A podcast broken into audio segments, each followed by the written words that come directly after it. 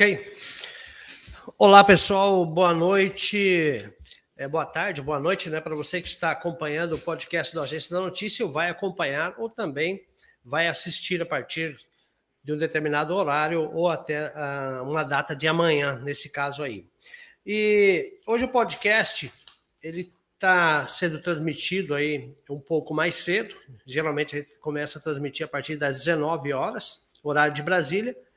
E hoje a gente está transmitindo aí por causa de um compromisso aí que o pré-candidato a deputado federal, Mauro Rosa, ex-prefeito de Água Boa, é, tem um compromisso hoje. A gente resolveu fazer esse agendamento antecipado aí. É, só quero fazer a explanação aqui, pessoal. Você que está chegando agora, acompanhando o podcast do Agência da Notícia. O... Hoje é dia 19 do 4. Estou recebendo virtualmente aqui no podcast do Agência da Notícia o ex-prefeito da cidade de Água Boa por dois mandatos, Mauro Rosa. Ele é pré-candidato a deputado estadual pelo partido do PSD, representando o Araguaia, né? Mauro Rosa já tem uma vasta experiência na política, tem 57 anos aí, e a gente vai bater um papo com ele aí a partir deste momento aí, é, aqui do podcast do Agência da Notícia. É, boa tarde, Mauro Rosa, seja bem-vindo ao podcast do Agência da Notícia, prazer imenso tê-lo aqui, como é que você está? Boa tarde, Ari, boa tarde às pessoas que estão nos, nos assistindo nesse momento, né? Para mim é uma alegria muito grande estar participando desse podcast aí, para a gente levar informação até as pessoas que realmente é, talvez não tenham o conhecimento da minha pessoa, mas com certeza a maioria já deve ter ouvido falar da minha pessoa, né? até porque a cidade de Água Boa é uma cidade que tem uma logística aí que está no meio do no, no médio Araguá, né? então quase todas as pessoas que, que se deslocam, tanto da parte da, do, da baixo do Araguaia quanto o Alto tem conhecimento da cidade, né? Então, com certeza, a maioria já nos conhece, pelo menos por nome, né? Ah, com certeza, Mauro. Com certeza. A gente vai bater papo aqui. O podcast, na verdade, é bate-papo, né? Diferente daquela é, entrevista formalizada, envelopada, tudo. Essa, é, eu digo que é meio artificial, tipo na TV, né? A gente procura mudar um pouco o, o sentido da coisa, mas entregar um conteúdo de primeira qualidade com informação, porque agora está chegando a época de eleição, né? As eleições estão aí. Você, como um pré-candidato a deputado é, federal, que é um cargo muito importante, né? Principalmente para a nossa região aí. E eu queria saber um pouco aí da, da sua vida pública, da sua trajetória política, aí que se falasse para nós, fazer uma prévia apresentação aí do, do seu nome, por gentileza. Na verdade, Ari, eu vim para Água Boa em 1988, né? Eu cheguei, no, cheguei no dia 3 de março aqui e eu vim como é, topógrafo, né? Trabalhei um bom tempo na topografia. Depois eu virei administrador de fazenda, até a região de Confresa aí conhece, né? a Fazenda Brasil Central, que era dos meus patrões, trabalhei por bons anos com ele. E a gente, por ter um bom relacionamento de, de, é, do desempenho, do desenvolvimento da, da pecuária, do agro, e naquele momento, em 2004, eu resolvi sair candidato a vereador. É, na primeira eleição minha, eu fiz 9%, 9,2% dos eleitores de Água Boa. É, na segunda, eu fiz 8, quase 9% novamente é, de votos. E fui presidente por dois mandatos, né? É, tanto de 2000, 2006 a 2008 e depois de 2011 a 2012. E, e no entendimento do grupo, em 2012, é, bateram algumas pesquisas e eu apareci com um número bem baixo ainda, com 7,8%, 8% e o, o, adversário estava com mais de 40. Mas até então eu não tinha intenção de, de, de vir a ser candidato a prefeito. Certo. no momento, no momento, naquele momento, para colaborar com a, com a chapa, né, que era do prefeito Maurício, na época era candidato, e fui para a reeleição porque ele foi para a reeleição. E isso, é, no decorrer do, do andar da carruagem, quando foi no dia 19 de junho hum. de 2012, que a, a nossa convenção foi no dia 26 de junho, é, eu decidi, com a pressão das pessoas e do grupo, eu decidi ser candidato. Uhum. E aí já fomos para a convenção e começamos ali, fui subindo na pesquisa. Para a primeira eleição eu ganhei por 121 votos. Certo. E nesses 121 votos eu compartilhei com todos os cidadãos agobãos que acreditaram em mim, que acreditaram na equipe. E, e aí fiz um trabalho, esse trabalho ele veio de encontro com a maior das deficiências e das maiores demandas do, do município e fui para a reeleição. Na minha, na minha, reeleição, é, é, até importante eu contar isso, é uma história bem interessante, talvez seja uma das poucas do Brasil que aconteceu. Isso eu não estou falando, é, estou falando publicamente, uhum. mas nós não tivemos, na minha segunda eleição, nós criamos um critério que nós não íamos ter é, cabos eleitoral da majoritária.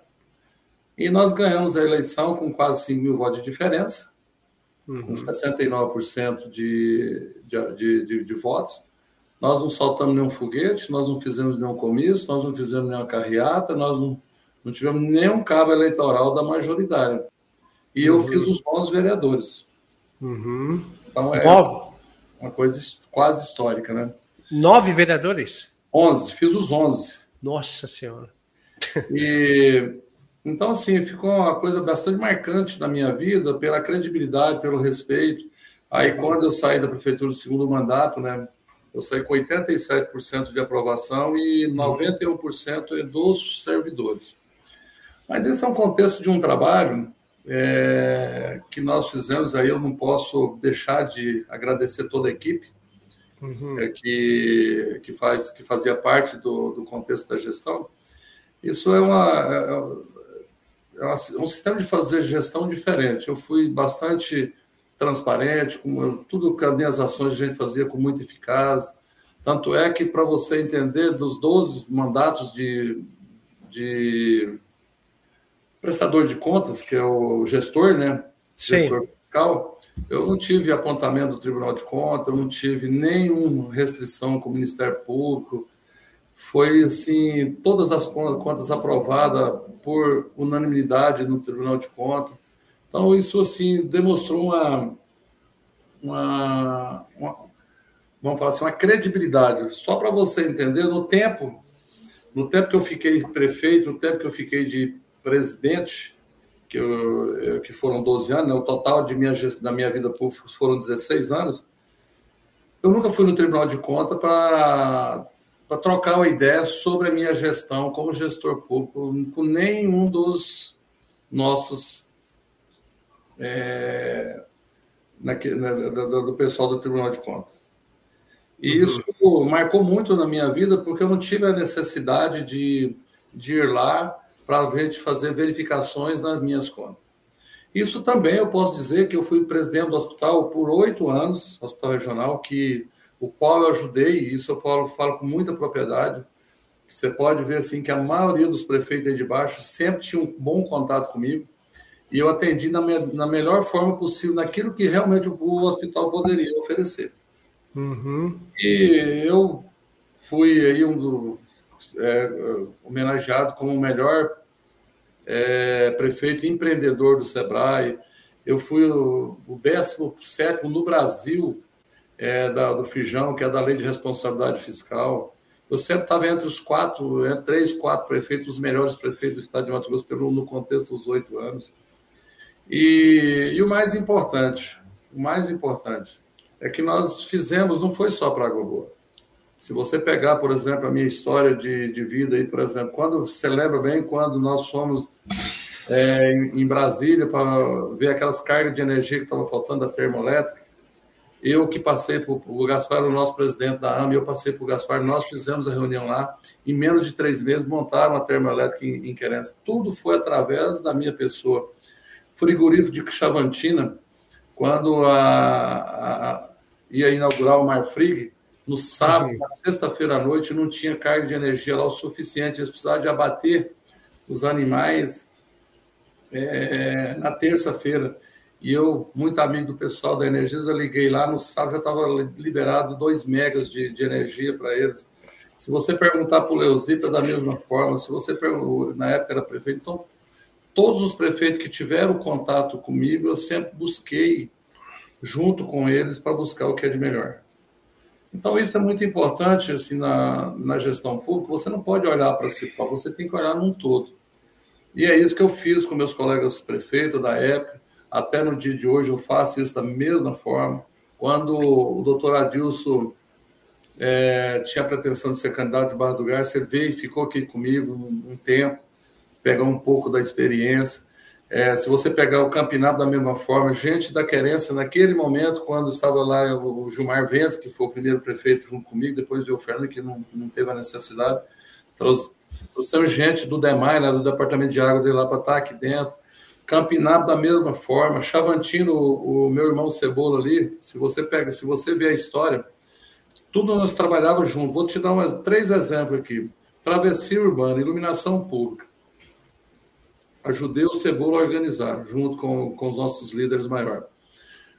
É, faculdade de Direito, trouxe para Água Boa, também ajudei a encaminhar para o meu amigo Cebola. É, a planta do Fórum de Água Boa, fui, busquei, também busquei junto com o Cebola. Então, quer dizer, olha para você ver o que, que a gente tem feito para os outros municípios eu estando prefeito. E geralmente, geralmente, não estou dizendo que é todo, geralmente o prefeito de uma cidade ele quer só para si próprio. Se você perguntar para o Daniel, se você perguntar para o Bom Jesus, na época era o Joel, é, quando eu trans, transferi as nossas lâmpadas de LED aqui de Água Boa, é, a empresa, que ficou tudo a empresa, eu conversei com a empresa, nós fizemos doação, mas para um monte de município, de de, de daqueles relés de, de, braço, de, de, de, de, lâmpada, também para ajudar os municípios. Então, assim, a gente, na medida que a gente pôde, a gente sempre trabalhou junto com os prefeitos que havia uma necessidade de, de qualquer um tipo de coisa que eu poderia servir, principalmente, mas principalmente mesmo na saúde. Isso eu falo para você com muita propriedade. Se você perguntar aí Vou te dar um exemplo, assim, uma coisa tão simples, mas eu posso falar porque não foi coisa demais. A Cida, lá do Espigão do Leste, ela deu problema de apendicite, nós operamos ela aqui. Nós não temos convênio com São Félix. Se você perguntar para a Janaílza, que, que é, nós tivemos a capacidade de ajudar ela para fazer, acabar com a fila lá de, de, de cirurgias lá na, dentro do hospital, que é um hospital regional. Tudo isso a gente fez porque a gente sabe da necessidade. A gente tem que olhar para o outro da forma que a gente quer olhar para a gente, para si próprio. E aí eu, eu fiz isso no decorrer do meu, dos meus oito anos. Quando é, algumas pessoas aí de Confesa que estavam no momento difícil do Covid, eu tive a felicidade que no dia 11 de setembro eu, está, é, eu inaugurei as UTI aqui em Água Boa. Eu peguei muita gente de Confresa para ser atendida aqui em Água Boa pelas UTI. Então, uhum. isso é, marca muito para mim da minha satisfação, da minha satisfação e da minha gratidão por eu estar oito anos prefeito e ter servido pessoas que talvez naquele momento não tinham é, a capacidade de, de, de, de, ser atendido por, outros, é, por outras pessoas. E eu, na graça de Deus, é, com o apoio de toda a minha equipe, nós conseguimos fazer muito pelas pessoas. É, realmente é, é um legado que você tem, né? E você carrega com isso aí a satisfação e a boa administração e o cooperativismo aí, né? Nunca pensou em si, mas sim no conglomerado de todos os prefeitos aí, porque na época tinha vários prefeitos que tinham muita dificuldade de conseguir as coisas, né, Mauro? Então você foi mais ou menos o cara que deu uma orientação para eles, né? Exatamente. Eu sempre quando a gente estava nas reuniões, até porque eu fui, fui vice-presidente da MM, né, conheço bem o, é, o, municip, o, municipalismo, né, e, e, o mais importante, viu, Ari, é que a gente pegou e passou em todas as esferas, né, eu fui servidor público, eu uhum. trabalhava com é, no sistema de, de topografia, microbacia hidrográfica, mas mexia com peixe, mexia com horta, mexia com criança, e então eu, no momento oportuno, eu era servidor público da, da prefeitura, pedi conta e fui trabalhar em fazenda. Então, assim, nós sabemos lá do funcionário até o gestor. Então, como a gente passou por oito anos vereador, oito anos prefeito, então a gente sabe da necessidade. Então eu tenho feito isso com muito, vamos falar assim, com muito prazer de estar servindo os nossos companheiros aí. Se você pegar, por exemplo, Querência, quando quando o Fernando foi montar as UTI lá, eu peguei e falei, Fernando, vamos fazer assim, assim, assim. Quer dizer, então isso é, é gratidão para a gente. Hoje ele está super satisfeito com a equipe que ele montou lá. E eu sempre tenho nos orientado. Eu tive, saí de Água Boa e fui aí no Inconfresa para ver onde o Rony lá, as UTI dele. Então, sobro, naquela época eu estava prefeito ainda e tive essa felicidade de ir aí, é, de estar junto com o Rony, claro, né? Eu sei que ele teve um pouco mais de dificuldade que a gente, a gente entende, porque Confresa realmente tem uma dificuldade financeira maior do que Água Boa, né? Eu não. É aquilo que eu falei para você antes da nossa conversa formal aí, eu continuo pensando aquilo, eu não posso deixar de, de, de, de falar aquilo que realmente eu vejo que é merecedor. E eu sei que Confesso tem muita dificuldade financeira, financeira devido ao crescimento acelerado de pessoas, de, de, de pessoas, mas economicamente a gente sabe que ela está bem além, bem abaixo do, do crescimento populacional, né? Com certeza, as demandas aumentam, mas só que o, a verba para ser investido não acompanha né, o crescimento. É, Mauro, é, por que, que você resolveu aí colocar o seu nome à disposição para disputar aí uma, uma pré-candidatura a deputado federal aí pelo, pelo Araguaia, pelo estado do Mato Grosso? Ari, nós, como vivemos aqui no Araguaia, nós sabemos das nossas deficiências, das nossas carências e sabemos do potencial que nós temos aqui no Araguaia. Eu digo para você com muita propriedade, é, eu, eu, não, eu, não, vou citar nomes aqui, mas eu, eu, eu, digo que tem um deputado estadual que pode dizer que realmente, que é ex-deputado estadual que realmente conhece o Araguaia. E nós, como morador daqui, é, nós também conhecemos. Nós também conhecemos o Araguaia, sabemos do potencial agrícola, sabemos do potencial que nós podemos é, buscar indústrias. E, e isso nos deixou, é, com o decorrer desses oito anos, a gente via assim, poxa, eu podia fazer mais, eu podia fazer mais, mas só que você era, era limitado, porque você estava numa gestão municipal e você não tinha como expandir além daquilo. E a gente, como representante na esfera federal, é claro que a gente torce para que saia, que não se elege só um estadual, mas que tem aí dois ou três, que nós temos potencial para isso, e também tem potencial até para ter dois federal. Eu acredito muito que a política nossa, principalmente na região do Araguaia, ela vai, ela vai evoluir bastante esse, é, nesses próximos quatro anos. Primeiro, que a, o desejo, o anseio da sociedade é, do Araguaia, eles querem realmente terem representante perto, aquele representante que que tem o calor humano, aquele representante que está próximo, aquele, aquele representante que realmente interage com as necessidades. Nós sabemos uhum. da 242 aí que o governo talvez não tenha acordado que a, a, o quanto que ele vai tirar caminhões da logística aqui, que nós falamos aí da, da, da, da, da, da 363, se você pegar aqui da 158, se você pegar aí é, como vai abastecer o Nordeste, como vai abastecer o Brasil Central, do, ligando a, a, a leste-oeste. Se você uhum. pegar, por exemplo, aqui a 158, que virou, já virou é, lenda. então, uma novela, né? Virou lenda. E, e, as pessoas não tomam a decisão. Eu não estou dizendo que eu vou lá e vou resolver o problema, não é isso. Sim. Nós sabemos que é, uma, é, é, é, é um efeito cascata, mas quando você pega, quando você pega, que você tem a capacidade de mostrar a realidade do que, que é realmente esse Araguaia, as pessoas não têm a dimensão do que, que é isso aqui, viu, Ari? É. Com todo respeito aos nossos líderes, alguns líderes, eles não sabem a dimensão, o que, que é um 158 do Pouso do Arnaud, até lá no Luizinho, você andar à noite, quantas vidas ceifadas que foi ali por um, eu não vou falar um descaso, mas por um interesse de você resolver uma situação. Uhum, e eu vejo que, que, seja pelo contorno, que seja ali na, na 158, é, no, no traçado antigo, mas tem que resolver. Será que o Tarcísio já teve a capacidade de, de passar ali sete horas da noite num período que não venta nem. Que não, não, não, vamos falar assim, não tem um vento? É, só poeira, né? E quando você é passa, barro. Você passa ali, um, aquele horário que não venta, sete horas, oito horas da noite, você não tem como andar. Não. Ainda fizeram uma loucura lá, ainda que não me colocaram aquelas pedras daquele tamanho lá ainda para fazer, que aquilo lá para mim, eu acho que foi um serviço que para mim não foi um serviço legal, principalmente porque era pequeno, né? Nossa senhora, que teve de carro estourado, Mauro, e então, assim, pneu estourado. A, a gente, a, a, gente aqui perto, é, a gente sabe levar as demandas, vamos assim, com mais clareza.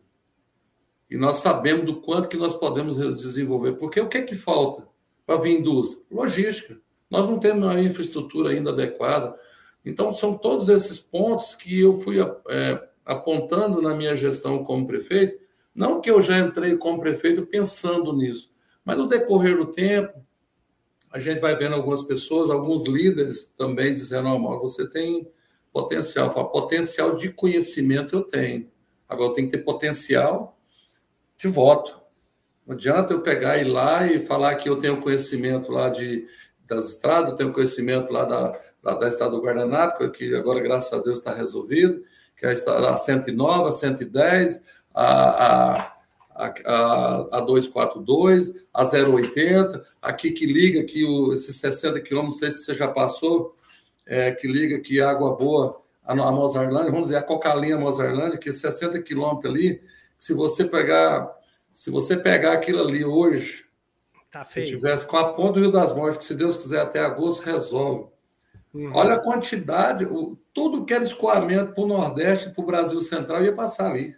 Verdade. Aí, aí você liga uma 242 que liga lá em, em Lucas do Rio Verde, Sorriso, que tira todo aquele trajeto que liga a Cuiabá, que vai, tem que levar esse milho para o Maranhão. Por onde que eles vão passar? Vão passar é. por aqui. Então, são coisas que o governo tem que ter essa. É claro que agora vão ter a integração centro-oeste, acreditamos muito que esse projeto aí, até 2026, aí também está executado. Então, são tantas coisas, mas isso a gente também lá podemos acelerar, porque eu, tirando essa última audiência, que foi lá o, o, o ponto de, de início da, da ferrovia lá em Mara Rosa, eu fui em todas as audiências, todas as audiências da Ferrovia Integração Centro-Oeste. Uhum. Eu fui em Brasília várias vezes. Eu fiz duas, você lembra que eu fiz duas audiências aqui em Água Boa, que inclusive o Tarcísio esteve aqui. Eu Sim. fui em Lucas, eu fui em Cuiabá, eu tive, tive audiência. Em todos os lugares que teve audiência da ferrovia, eu estava presente. Por quê? Porque eu sei o quanto que isso vai tirar é, caminhões das nossas estradas, o quanto de vidas que nós não podemos melhorar, o quanto que o nosso social não podemos melhorar. E tudo isso acontecendo, Ari, a nossa desigualdade social vai melhorar muito. Porque a partir do momento que nós temos um, um, um, um hospital da dimensão que vai ser em Confresa. Você não precisa uhum. deslocar de, de, de um certo lugar para você ter um atendimento com especialidade. Você está ali em Porto Alegre, está ali em São Félix, questões de uma hora, duas horas, você já está ali. Quer dizer, isso vai tirando é, a desigualdade social. Então, tudo isso acontecendo, nós vamos melhorar muito a nossa qualidade de vida, nós vamos melhorar muito essa desigualdade social, porque um dos maiores, uma das maiores causas que nós temos é essa desigualdade social. A partir do momento que todo mundo está ganhando seu salário digno ali, uhum. é, quer saber o que o 40 está ganhando com sua agência de notícias. O importante é que eu estou bem. Se ele está bem, beleza. Então, são essas coisas que fez com que a gente provocasse e buscar é, essa oportunidade para o pessoal do Vale do Araguaia estar tá acreditando na pré-candidatura do, é, do Mauro, né? E eu acredito muito no meu potencial. Eu sou uma pessoa que é, estive aqui oito anos, você não vê uma você não vê uma sequela aqui na cidade, eu ando de cabeça erguida, de vida aberta na caminhonete, e isso me deixa com muita tranquilidade de colocar a, o meu nome a uma pré-candidatura a deputado federal. Muito bem. É, eu queria saber você acha que o, o, eleitor, nós temos aí o Araguaia, 34 municípios, né? No estado do Mato Grosso, nós temos 141 municípios. Você acha que, principalmente o Araguaia, ele está preparado para é, votar em candidatos da região? Você acha que na sua opinião, com suas idas e vindas, aí seu conhecimento, tu acha que mudou um pouco a acessibilidade do, do pessoal falar, não, vamos fazer aqui uma união e, e votar em candidato da nossa região que a gente conhece, que tem história, que tem idoneidade e que tem compromisso com a Araguaia. Você acha que, que mudou um pouco esse conceito ou, ou ainda vamos sofrer muito com os paraquedistas que vêm de fora? Mudou bastante, viu, Ari? Eu falo com propriedade isso aí. Eu tenho andado, semana passada eu tive em algumas regiões, eu tive em Alta Boa Vista, Luciara, Santo Antônio, Bom Jesus, Serra Nova, agora em Barra do Garças. A gente percebe, tive uma reunião também quinta-feira, quarta-feira passada em Chavantina com, com algumas autoridades lá. A gente percebe que realmente mudou bastante mas nós temos que nós temos que preparar, ter a conscientização daquelas pessoas ainda que que ainda ainda está desligado do que que é o Araguaia. Nós temos muita gente ainda que está desligado do que que é o Araguaia. Verdade. Onde, aonde ainda a maior fronteira agrícola do Brasil é o Araguaia. Nós plantamos aí aproximadamente um milhão e meio de hectares. Nós temos aí é, sem fazer nenhum impacto ambiental, nós temos em mais de 3 milhões de hectares que nós podemos é, voltar, melhorar essas áreas para ter com tecnologia para produzir mais, que seja na pecuária ou que seja na agricultura. Então, o momento do Araguaia é muito importante. Então, as pessoas que estão tá nos assistindo, que tem que levar essa mensagem para aquelas pessoas mais humildes que não têm a, a, a vivência do ar, que não têm a vivência, talvez, é, da realidade do Araguaia. A partir uhum. desse momento que as pessoas mais esclarecidas, não vou dizer mais esclarecidas, mas que têm o contato mais no dia a dia com essa realidade do Araguaia, é, eu tenho certeza que ainda vai mudar mais. E outra coisa que eu falo para você com, com muita tranquilidade, chama-se relacionamento. A partir do momento que as pessoas vêm com, é, tendo um bom relacionamento, que, que busca isso aí, vai mudando também. Agora, infelizmente, eu tenho que falar para você que ainda existe. É, não vou, não vou, ainda existe aqueles que vêm de fora e pegar o voto aqui, assim como também é diferente, mas essa, essa espontaneidade, essa democracia, a gente tem que respeitar ela, você sabe Lógico. Porque eu, eu sempre falo o seguinte: é, vamos, vamos só dar um exemplo. Se você pegar agora no, os nossos líderes, estão distribuindo dinheiro assim à, à vontade. Por que não começar no início do mandato? Uhum. Então, Verdade. É a mesma coisa se você passou em Água Boa. Olha para você a comparação. Quando você passou em Água Boa, você nunca deixou de ver eu trabalhar. Deus, no meu primeiro dia de mandato, Maurício deixou, não deixou dívida, deixou compromisso. Eu assumi todos os compromissos, mais de 20 milhões de compromissos.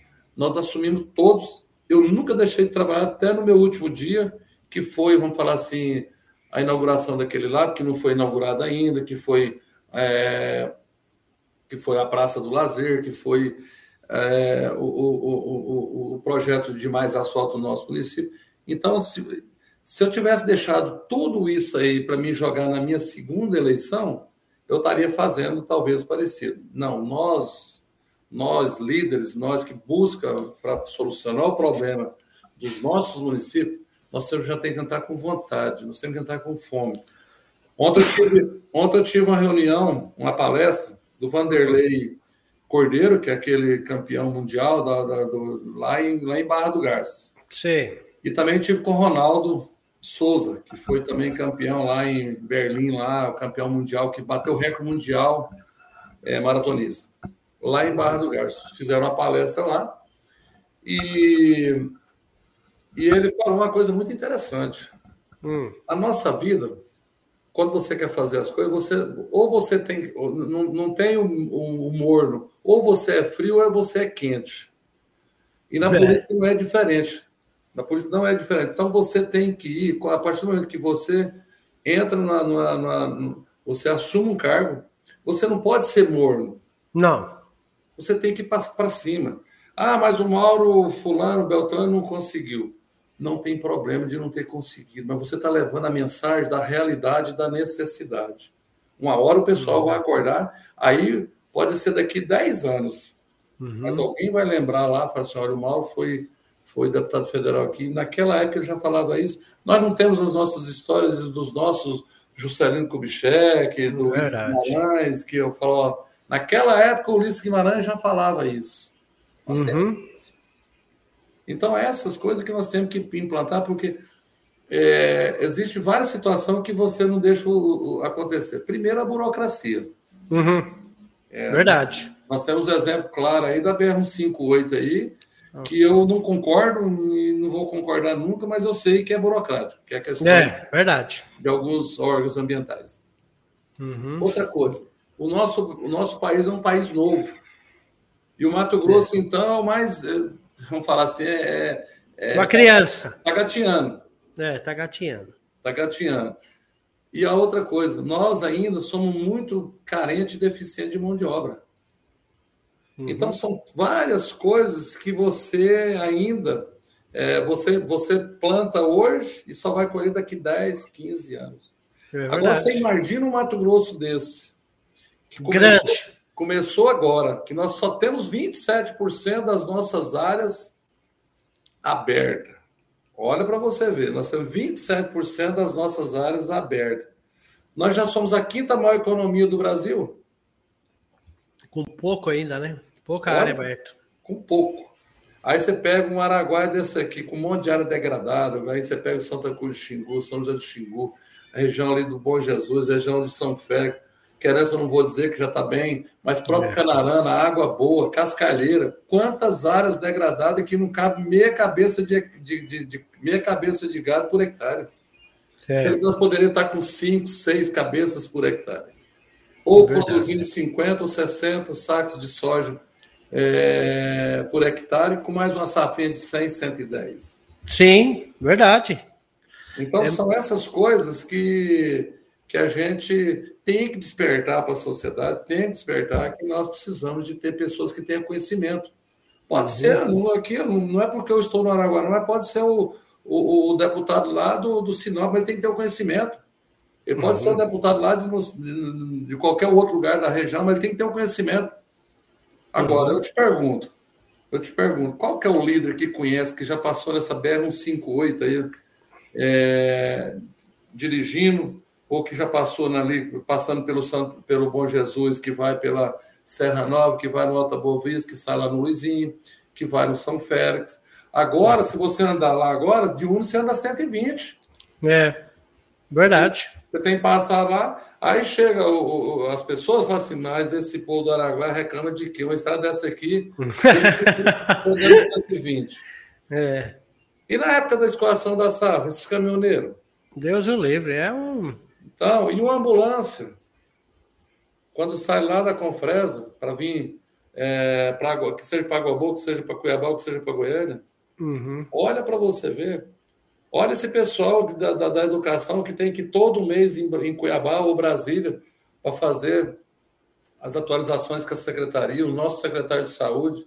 Uhum. Nós, como cidadão mesmo, normal, tem vontade de ir na casa de um parente, não vai porque está é, tá quase impossibilitado ou impossibilitado de ir porque a estrada não está não, não tá intransitável. É. Então, isso gera um monte de coisa. Bom, é aquilo que eu falei, a qualidade de vida, a economia, já, olha, é impressionante o que, que é uma, um, um, um, Estado, vamos falar assim, com estrutura boa. Então é isso que a gente quer buscar. E a gente tem que ser bem claro, né, Ari? Isso não vai acontecer em quatro anos, não vai acontecer. Isso vai melhorando a cada dia, mas nós temos condições de acelerar. Isso eu tenho certeza. É verdade. E nós não, não é do dia para a noite que as coisas vão acontecer. Tudo é um sonho, é um projeto e, acima de tudo, ter foco na coisa. Porque se não tiver foco, igual você falou, né? Ou é quente ou é frio, né? É. Tem que enfrentar as coisas. Agora, o, o, o político ele tem que ter foco e, e se preparar e, e, saber que portas vão abrir, portas vão fechar, mas ele não pode desanimar, não. Agora, nós precisamos é levantar a bandeira do, do regionalismo mesmo, abraçar e, e brigar pelo, pelo nosso interesse, porque cada deputado, por exemplo, cada candidato que vem de fora buscar voto aqui, ele tem compromisso com a região dele. É isso que a gente tem que deixar ciente para os eleitores do Araguaia, né? Qual que é a sua posição? Não, eu vejo assim, é aquilo que eu falei para você. Nós, nós temos condições, são oito deputados federais e três senadores que representam o Estado lá fora. É um trabalho em, em vamos falar assim, conjugado, trabalho unido. Uhum. Eu falo para você que nós temos condições de atender todos. Todos, né? Agora, aquilo que eu falei antes, que eu, que eu mencionei para você antes de alguns, de alguns municípios, você lembra bem do que eu falei de dois. Uhum. Nós temos que ver a nossa prioridade do Estado. É isso é. que eu falo para você. E quando eu falo isso, não estou aqui desmerecendo nenhuma região. Qual que é a região que hoje que é mais carente em infra, em logística, em todos os segmentos, em saúde? Uhum. Então, é, é, essa é a realidade. Nós, como, como é, representante da bancada federal, nós temos que pensar assim. A pessoa pode estar lá em Rondolândia, se lá está com uma maior deficiência, nós temos que pensar neles também, sim. Sim, verdade. Agora, hoje, hoje o, nosso, o nosso maior problema ainda, ainda é o Araguaia. Aí quando fala assim, ah, mas Conisa, tudo bem, mas Conisa é uma, é uma região que, que, vamos falar assim, tem uma certa dificuldade que ela talvez pode até demorar um pouco mais do que o Araguaia. Uhum. Devido à, à situação lá que lá é só mata, que tem lá chove mais do que aqui, quer dizer, isso, mas nós temos que pensar sim, nós temos que pensar. Então, agora, não adianta nós pensarmos só em época de campanha, só em época de campanha, vir aqui e ficar fazendo horrores aí é, para as pessoas, por pensar que vai dar uma continuidade. Não, nós temos que ser constante, o trabalho é contínuo. Uhum. Deixa você trabalhar dois dias na semana na sua agência de notícias, começar a deixar de publicar, ah, hoje eu não vou trabalhar não porque eu tenho que fazer isso. Aí amanhã você chega, não, não vou chegar às 8 horas, vou chegar às 9 horas. Não aí, é. vou, aí, final de semana tem a festa de um amigo meu lá, não vou ter deixar ninguém para cobrir. Você vai ver onde você vai parar. Hum. Assim não é vai para frente. Assim é nós também como líderes. Uhum. Nós não podemos. Eu vejo aí, eu, eu não estou aqui defendendo, mas nós tínhamos aí o, o, o Baiano, por exemplo, ele estava todo dia, ele tava, e, e, e, precisa disso. É claro que uhum. tem as dificuldades. Eu sou homem pronto. Eu, eu, se você perguntar aqui no município, aqui, fala assim, Maurão, você pode, a 100 quilômetros, você pode vir aqui na minha casa amanhã e falar, amanhã eu não posso, mas eu posso ir depois. Eu ia. Uhum. Essa, essa condição você porque você vai lá e vê o problema de perto, da realidade. Você vai lá e põe a mão na massa, fala assim, ó, realmente aqui não dá. Eu imaginava de outro jeito. E se uhum. os nossos líderes virem aqui e começar a andar começar a andar, eles vão ver que realmente não é como eles imaginavam. É. Eu sou sincero de falar isso. Eu canso de falar isso aí para os deputados que vêm aqui. Vocês têm que vir andar com nós. O que é que faz? Sai do aeroporto, vai no salão de reunião, é. nossa, e volta para o aeroporto. E vai embora. E vai embora. Verdade. Não é mais ou menos assim? Então, é, por aí. Nós temos, que, nós temos que parar com essas condições. Não estou dizendo que não tenha que fazer isso. Mas nós temos que parar, uhum. falar, olha, semana que vem eu estou vindo aí. A gente sabe que a, a, a vida da, do, do, do, do, deputado federal, do senador, você já foi em Brasília, você sabe que não é fácil. Uhum. Não tem hora para almoçar, não tem hora para jantar, não tem hora para dormir. Não. É, é bem. Aí quando chega na quinta, muitas vezes na quinta de tarde, está todo mundo liberado, mas aí o cara tem a família, o cara tem seus é. negócios. Então uhum. a gente sabe que também não é melzinha chupeta, não. Só não. quem vai em Brasília só quem vai em Brasília que vê realmente a correria daquele povo lá. Eu cansei de ver lá senador chegar duas horas, três horas da manhã no seu, no, no, no seu apartamento e no outro dia, seis horas, teria que estar lá no Senado para discutir alguma coisa. É, tem que acompanhar, né? Então, Porque senão o negócio então passa. Tem, tem que acompanhar. E a comissão disso, a comissão daquilo, é, é, é, é incrível aquilo lá. Então, é. assim, a gente está falando uma coisa aqui que eu também sei da realidade deles. Sim. Mas nós temos que ter essa atenção, porque não adianta nada nós ficar na correria lá e sem saber o que, é que está acontecendo aqui na nossa casa. Verdade. Então, são essas coisas que você tem que ter o ponto de equilíbrio. Você tem que estar lá, mas ao mesmo tempo você também tem que estar aqui. É verdade, porque afinal de contas é aqui que saiu os votos, né? É, sai os votos e a gente sabe a necessidade. Porque quando a gente pega na bancada federal, a gente, é, mesmo sendo Mato Grosso, a gente tem que ver a questão do Piauí, a gente tem que ver a questão do, do Rio de Janeiro, tem que ver toda a questão. Uhum. Mas quando você sabe do problema aqui, aí é a diferença. Porque é você dá conta de sensibilizar os nossos líderes maior, é você ir lá e mostrar a realidade de perto. Porque fala, ah, porque lá, lá em tal lugar lá tem uma ponte lá que eu precisava de fazer lá que liga é, o estado aqui ali com, com, com o Pará e eu precisava de fazer. Hum. Vamos dar um exemplo, lá no Telespires. Vai fazer agora, mas o governo do estado vai fazer, né? Uhum. Lá seria talvez uma obrigação de ter um, um dinheiro da bancada federal. É verdade. Não estou dizendo que não tenha, mas uhum. lá sim, porque lá faz uma ligação com o Novo Progresso, faz uma ligação com o Pará. Uhum. Então, são essas coisas que a gente tem que buscar. E eu quero dizer para você que a gente está preparado, até porque a gente tem um conhecimento lá com, com os órgãos, né, os órgãos federais lá em Brasília, a gente tem um bom acesso em vários órgãos, e isso vai nos engrandecer buscando alternativas. Verdade. Quando a gente fala disso, é uma situação, mas a gente tem que buscar projeto. As emendas, elas são natural. Qualquer deputado que chegar lá hoje tem as suas emendas garantidas. Uhum. Agora, o que, é que nós temos que fazer? Projeto. É, é pegar as ideias daqui, pegar o que está aqui e falar, nós precisamos disso lá.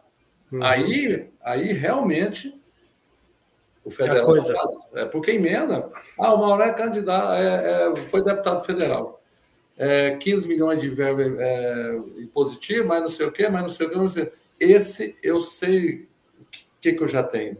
Se eu ficar, vamos falar assim lá, de braço cruzado, eu sei que vai cair aquelas emendas para mim distribuir no município. Agora, Entendi. o que eu tenho que fazer? Eu tenho que acelerar, eu tenho que ir na, no São Félix, eu tenho que ir na, na, na Vila Rica, eu tenho que ir no outro lado do, do, do, estado, tem que fazer isso e buscar realmente a necessidade para a gente chegar a fazer, ah, é isso. E é isso que a gente uhum. quer fazer, viu, Ari? Verdade. Tá. É, se quiser aproveitar tomar uma água aí, pede para o Isaac oferecer uma água para você aí. O papo tá bom aqui, bastante conversa e o podcast é assim mesmo. Quero agradecer aí a a presença de quem está acompanhando nesse momento aí a transmissão. Estamos aqui com o pré-candidato a deputado federal, o Marcos Rosa, ex-prefeito por dois mandatos de Água Boa, que está falando diretamente aqui com exclusividade para o podcast do Agência da Notícia. É, Marcos, é, Marcos, Mauro. Mauro, desculpa. Maurão, Maurão, que eu já te conheço, né? Você tem, você tem 1,90m, né? 1,86. Olha aí, quase 1,90m. É, quais são, serão as suas propostas para conscientizar assim o eleitor aí para que convença eles a, a, dar esse voto de credibilidade para você aí né, nessa inici, iniciando essa pré-campanha aí? Ari, primeira coisa é aquilo que, nós acabamos de falar várias vezes aí, é ter conhecimento daquilo que está fazendo. E eu tenho. Outra coisa, relacionamento com os nossos líderes. Eu tenho. Outra coisa importante, o meu histórico como gestor, as pessoas também têm que ver isso. Uhum. Sem falar que nós conhecemos as necessidades pontuais. Eu sei das necessidades pontuais do Araguaia, eu sei as necessidades pontuais da parte do norte, apesar que o norte está muito bem, né? Já tem vários representantes para estar lá fazendo essa parte, um, uma região mais envolvida. Eu sei os problemas pontuais da região do Alto Araguaia, da região que eu falo Alto Araguaia, lá da, da, da parte do Alto Araguaia. Então, assim, são tudo isso é que nós temos que fazer a pessoa acreditar que nós realmente está preparado. Uhum. Quando eu falo do relacionamento, é quando a gente fala da humanização. Quando a gente fala da humanização, a gente leva em todos os segmentos, porque eu, por exemplo, falo com muita tranquilidade. A desigualdade social, ela ajuda muito, ajuda muito as coisas a ter dificuldade. Nós queremos diminuir isso. Não, e como a gente diminui, diminui isso? É buscar, é buscar geração mais de emprego, é geração de é indústria buscando, é a infraestrutura, é a logística nossa. É isso que nós precisamos que os nossos eleitores acredita em pessoas realmente que eu, a maior ferramenta que nós temos, a maior arma que nós temos hoje, nós como eleitor, eu e você também, é o nosso voto. É lógico. E eu falo aqui tranquilamente, aqui publicamente, aquela pessoa que não vota em ninguém, ela não tem o direito de cobrar. É verdade, hein? É verdade. Eu falo isso assim, tranquilo. Desculpa quem não concorda comigo, mas se você não, se você não foi na festa, como que você vai falar que a comida está ruim? Que ah, não, a comida lá não estava boa. Ah, porque fulano falou. Fulano falou. É. Mas para ele estava ruim, de repente para outro estava bom. É. Então o voto ele é muito importante. Seja no candidato A, seja no candidato B, no C, no D, mas você tem que dar o voto de confiança. Uhum. E é tão, é. É, é, é, é, tão interessante porque não deu certo com esse, parte para esse. Uma hora você vai achar alguém que agrade, que faça uhum. aquilo que você realmente almejava para o seu município, para o seu estado e, por que não, falar para o Brasil. Então, essa conscientização que nossos eleitores têm que ter. E é isso que a gente é, espera, é isso que a gente acredita, é isso que a gente confia, porque, principalmente aqui o Araguaia, uhum. é, sabe do meu histórico, assim, a grande maioria sabe do meu histórico como gestor, como cidadão, como ser humano. E, e, e nós, como políticos, também tem que, temos que entregar isso à sociedade. Não adianta nada é, o, como você falou aí, é o, o voto, o, aquele que vem aqui que cai de paraquedas, pega o voto e vai embora e pronto, aí daqui quatro anos volta. Então, é, nós estamos preparados para isso e eu acredito muito que as pessoas vão acreditar que nós temos o potencial para representá-los lá em Brasília e a gente também torce que eles também acham os representantes estaduais que também vêm representá-los é, na Assembleia Legislativa, porque o nosso Estado é um Estado que precisa de pessoas comprometidas dentro do Estado para fazer é, com que as coisas aconteçam. E a Assembleia, eu tenho certeza que tem esse potencial para fazer isso, com bons é, deputados, né? Com certeza. É, na atual conjuntura, nós sabemos aí que as eleições aí, ela é para deputado estadual, federal, governador e presidente. Como que você vê a, o, o trabalho do, do, governo do estado hoje no Mato Grosso, principalmente no Araguaia, que é o que mais se conhece aqui? Olha, eu, eu fui prefeito é, com ex-governador Sival e fui prefeito com ex-governador Pedro Tax. É, e fui dois anos com o Mauro. Mas nesses dois anos que eu, o Mauro, o Estado viu uma deficiência, numa, num, não vou dizer, numa, num, num momento muito crítico. E o Mauro, em dois anos, ele organizou a casa. Hoje eu falo com muita propriedade, assim, o Mauro ele veio e transformou o Estado. Tem algumas reclamações do, do agro aí, que às vezes a taxação de imposto, o, uhum. o FETAB do milho. É, o FETAB. Mas o que que acontece? O, ele, ele foi um gestor que pode até ter cobrado, mas ele fez. Então, isso é muito importante. Não adianta, nós, nós, nós não fazemos, nós não dá conta de fazer um café sem ter o pó. É verdade. Então, isso, é, o Mauro hoje, ele tem, tem cobrado, tem feito é, essas, essas mudanças no, no seu governo, mas, em compensação, você não vê ninguém reclamando de inadimplência, você não vê município reclamando por falta de dinheiro. Os municípios hoje, com todo respeito, não tem um município hoje que está com dificuldade financeira. Uhum. Estado. Eu sofri, você não está entendendo o que eu sofri aqui com esse hospital regional aqui. Vendi o almoço todo dia para comprar a janta. Imagina. Nós fazíamos milagre aqui. Essas prefeituras que faz parte do consórcio aqui, eu devo muito ao Serra Nova, ao Bom Jesus, a Cascalheira, Gaúcho, Querência, Canarana, Nova Nazaré, Cocalim, é, Campinápolis, Água Boa. Nós devemos muito a esse povo. Ao Santo Antônio, que eu não mencionei. Você sabe por quê? Porque mesmo na dificuldade, mesmo na dificuldade, estava lá a participaçãozinha deles, a contribuição deles com dinheiro. É, é verdade. E só funcionou porque eles também foram muito parceiros, muito parceiros. Então, eu vejo o governo que está no caminho certo. Eu acredito muito é, que, no meu entendimento, ele tem que dar continuidade, no meu entendimento, mal, uhum. É o meu xará, né? E, Sim. E, e, e eu falo que os, os, os, prefeitos ainda vão ser muito contemplados aí com obras dentro do nosso dentro do nosso estado. E principalmente eu vejo E aí vem aonde nós tem força, principalmente no Araguaia, porque o Mauro sabe da, da deficiência e a carência do Araguaia. Porém, ele estava organizando o Estado e agora ele está reestruturando as prefeituras. A partir do momento. Mas já fez muito. Já, você pega lá a Estrada do Guardanapo, já fez ali. Então, assim, não, não estou dizendo ali para uhum. Santo Antônio. Então, já fez. Mas ainda tem condições de fazer muito mais. Você sabe por quê? Porque vai ter dinheiro em caixa. É verdade. As prefeituras já estão, as prefeituras já estão estabilizadas, a saúde está estabilizada, é, os repasses já estão todos estabilizados, o FETAB está estabilizado. Aí quando ele pega e fala assim, bom, agora eu vou fazer isso aqui. Como ele vai fazer ali agora, na, na que liga lá é, até Bom Jesus ali, passando pelo Paraíso ali, vai fazer um pedaço de asfalto ali agora, né? Então, assim, Sim. essas coisas vai acontecendo.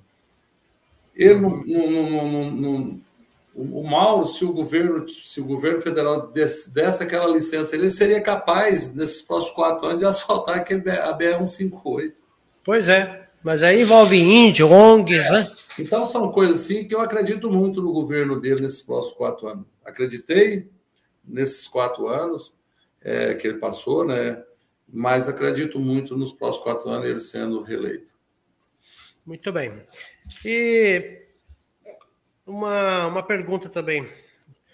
Qual que é a avaliação que você faz de, do atual governo federal, Jair Messias Bolsonaro, no seu ponto de vista? Bolsonaro, é, ele veio num momento muito importante para o Brasil.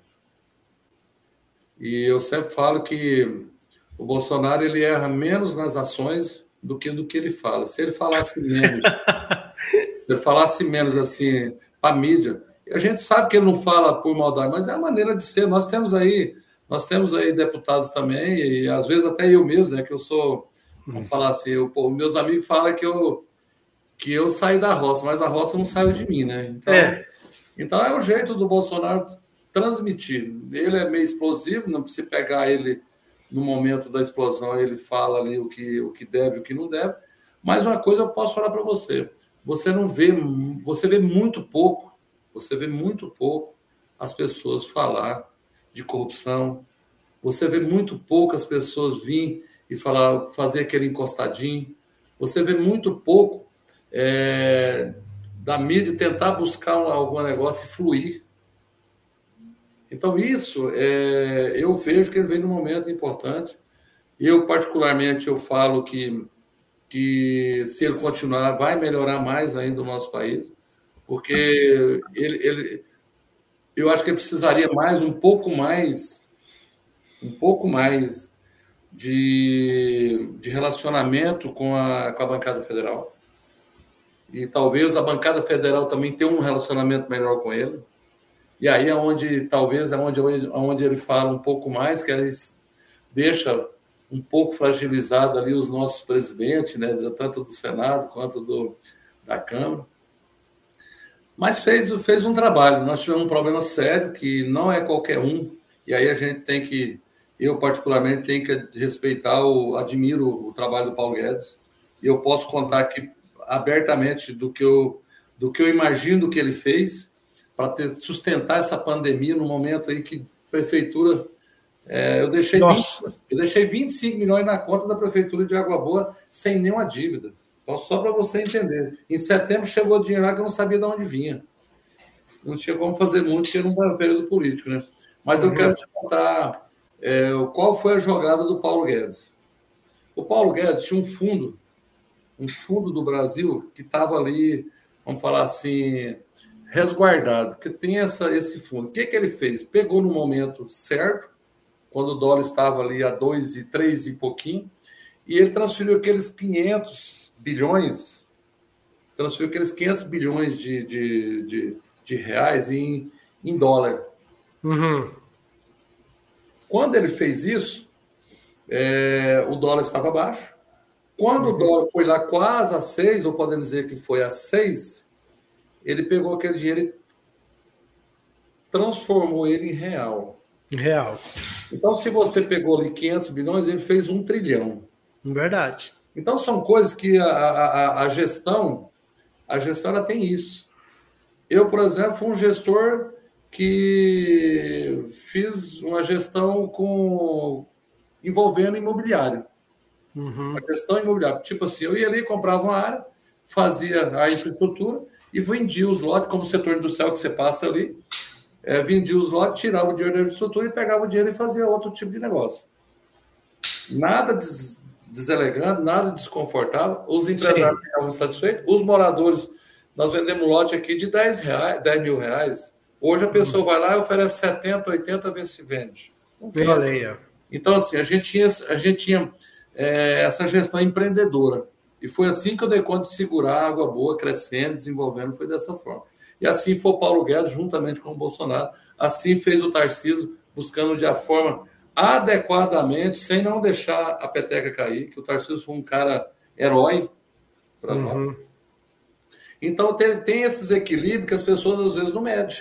É verdade. Ninguém imagina, nós como gestor, e aí está os 141 pre, prefeitos do estado, 5.570 do Brasil, ninguém imagina, chega a arrepio, ninguém imagina o que, que nós passamos com essa pandemia. É. Aí você imagina um governo, um, um governo, imagina um presidente que segurou colocava, a peteca ali. lá as pessoas lá e de repente vinha lá da cloroquina, ele defendia a cloroquina, o outro falava outra coisa, de repente você já não servia para mais nada. E eu, para mim, que naquele momento que quem me curou foi a cloroquina, só para você ver a confusão. Uhum. Confusão então, mental. É, são coisas que. E é uma população, é uma, é, nós perdemos aí quantas mil pessoas, nós, quantas uhum. milhões de pessoas que não, não, não, não, não pegou Covid. É verdade. Muita então, gente, esse, né? Então, esse equilíbrio, ele teve o desequilíbrio de falar algumas coisas, de fazer alguns uhum. comparativos, que a gente sabe que foi fez merda, né? Uhum. Mas, ao mesmo tempo, para quem está na gestão, não é fácil, viu, Ari? Então, não. eu vejo que é, pode melhorar. Claro, perfeitamente. Entendi. Antes da gente encerrar, é, Mauro, é, quantos municípios você pretende trabalhar e quantos votos que o deputado federal tem que ter para se se tornar aí oficialmente aí um, um deputado federal e representar uma região? Ari, é, a gente está focado no Araguaia, né? Uhum. Eu acredito que nós vamos visitar os 34 municípios do Araguaia, com certeza, isso aí não tenho dúvida que a gente vai fazer isso. Mas a gente tem alguns companheiros que têm solicitado que a gente vá no município. Hum. Isso eu não posso deixar de ir, até porque eu estive prefeito e, e alguns prefeitos de, de algumas regiões, ex-prefeito, já tem nos, nos confortado e falar assim: eu vou te ajudar. Mas, assim, a ideia é a gente visitar os, 30, os 34 municípios do Araguaia, fazer um trabalho de conhecimento e talvez buscar, se tiver a oportunidade, do reconhecimento para a gente estar tá fazendo um trabalho à altura aí com todos esses municípios.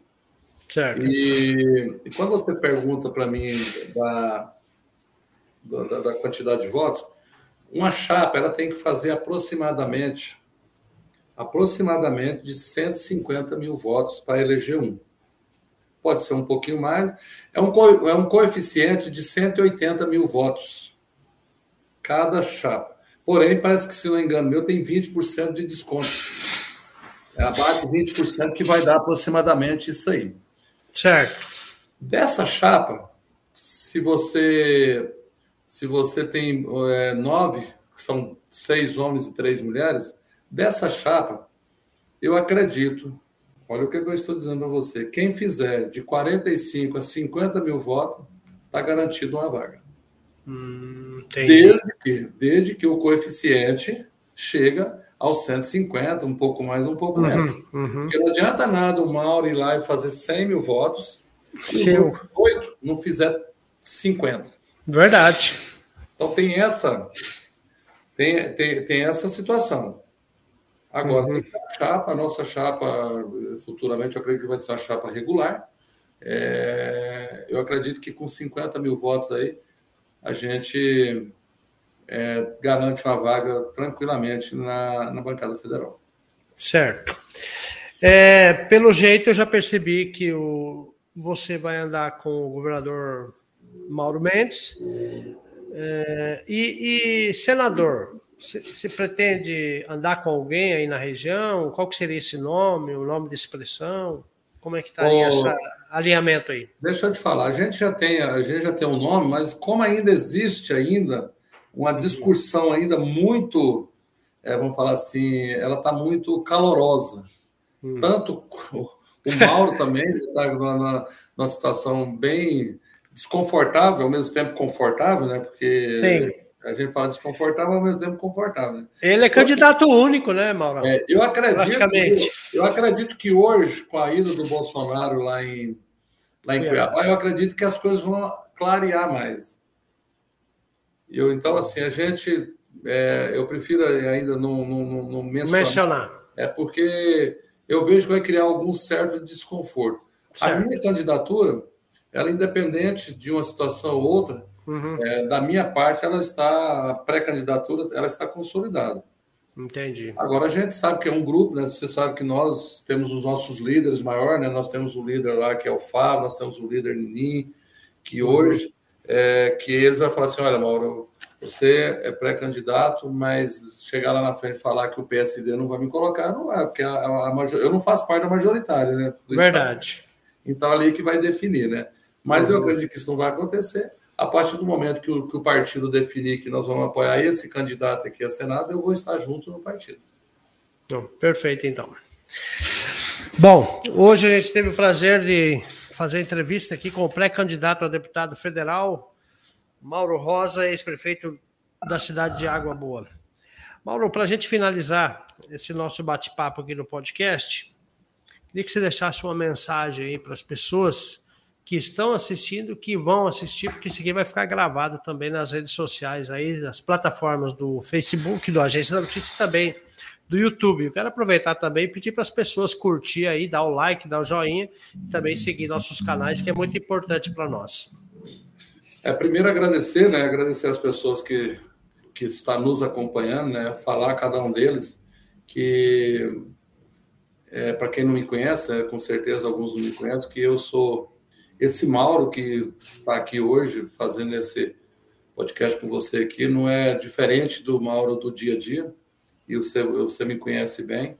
E as pessoas que me conhecem vai transmitir essa mesma posição e falar para eles para que eles transmitam a importância do voto. Que seja ele é, voto é, para estadual para federal para governo para senador que a importância desse voto é muito importante para o país, para o Mato Grosso, por que não falar para, para os nossos municípios. E, e falar também, viu, Ari, que é importante as pessoas fazer, ver o perfil de cada candidato. É muito importante, não estou aqui falando do meu perfil, mas que busque o perfil daquilo que poderá ser melhor para o estado de Mato Grosso, que poderá ser melhor para o seu município. Não aquele que vem com promessas indecorosas, que vem fazer isso, que fazer aquilo. Não, a gente tem que ser verdadeiro e puro naquilo que a gente é capaz de fazer. Eu sou capaz de buscar, mas de fazer você sabe que eu não sou capaz. Mas nós somos capazes de buscar para que o nosso governo, que os nossos prefeitos façam. Porque nós, eu estou numa pré-candidatura de um legislador o legislador ele busca alternativas e soluções e busca aquilo que é de interesse comum para a sociedade. Eu sempre falo, trabalhar no cooperativismo, na, na quando você faz um, um, um trabalho integral, ele vai longe. Agora, quando você parte para o individualismo, não vai a lugar nenhum. Verdade. E aí, essa mensagem para, para a nossa sociedade, para todos aqueles que estão nos ouvindo para dizer que o voto é uma arma muito importante que você tem para decidir o segmento do seu município, do seu estado e do seu Brasil. Obrigado. Obrigado a você, Mauro Rosa, ex-prefeito de Água Boa, que participou aqui do podcast. Obrigado, Deus abençoe na sua nova trajetória. É uma honra participar com você desse, dessa programação. Bom, pessoal, é, se pode tirar ele aí e a gente vai aqui fazer os agradecimentos aqui rapidão. Eu quero agradecer a Agro Massa Pet Shop, Também a 77 Agroindustrial, quero mandar um grande abraço para as pessoas, também o Grupo Bege, quero mandar um grande abraço, um abraço lá para as pessoas que estão acompanhando, também o Colégio Milênio, que é um colégio particular aqui da cidade de Confresa. Nós temos também a Juliane Freitas, que é a nutricionista, que são os patrocinadores aqui do podcast do Agência da Notícia, Gráfica Aripel, Gráfica Comunicação Visual, Uniformes, Brindes. Também nós temos aqui a bandeira do Brasil, é lógico, né? né, Matheus? A bandeira do Brasil, a bandeira mais bonita do planeta. Orgulho da bandeira do Brasil, Grupo AN de Comunicação. E nós temos também mais um patrocinador que vai aparecer aqui, ó. EBR Veículos, lanternagem e pintura automotiva aqui da cidade de Confresa. Um abraço para o meu amigo Michael. A Solarts, energia solar, quero mandar um grande abraço para o meu amigo Éder. Também nós temos mais algum, ó, M3 Veículos. Um abraço para o meu amigo Jean, M3 Veículos. Repórter Agro também, quero mandar um abraço para o engenheiro Tiago, Agência da Notícia, também o site mais acessado do Araguaia, há 20 anos né? na lida, Amtec Telecom, comunicando você ao mundo e todo o Baixo Araguaia, a Top Parafusos e Ferramentas em geral, e também temos é, a construtora JBV. Um abraço para o meu amigo Bosco. Nós temos a Forte KLM Center. KLM Forte Center, o meu amigo Cleibson. E também temos a Felicitar Saúde Estética, Marcela. Um grande abraço. Patrocinadores aqui de podcast do Agência da Notícia. Drogarias Ultra Popular, né? Nós temos também é, Supermercado de Casa o lugar da sua família. Preço baixo e qualidade, atendimento e responsabilidade. Dilma Dona Sorvetes é difícil para um só. Aqui na Confresa. Campeão Supermercados. grande abraço, meu amigo Wagton, a Charlene toda a equipe. Agromassa, já falei. E nós encerramos por aqui mais um podcast. E obrigado, Matheus, que esteja aí. E fiquem todos com Deus e até o próximo podcast. Tchau, tchau.